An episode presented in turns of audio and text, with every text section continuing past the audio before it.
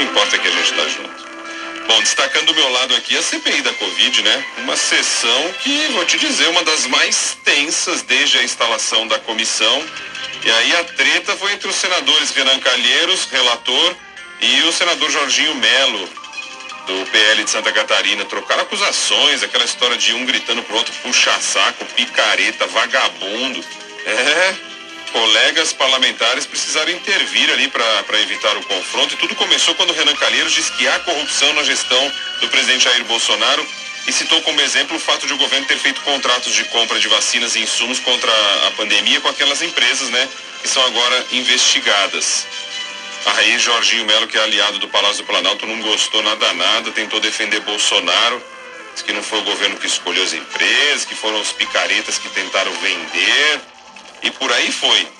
Tempo fechado. Vá para os quintos.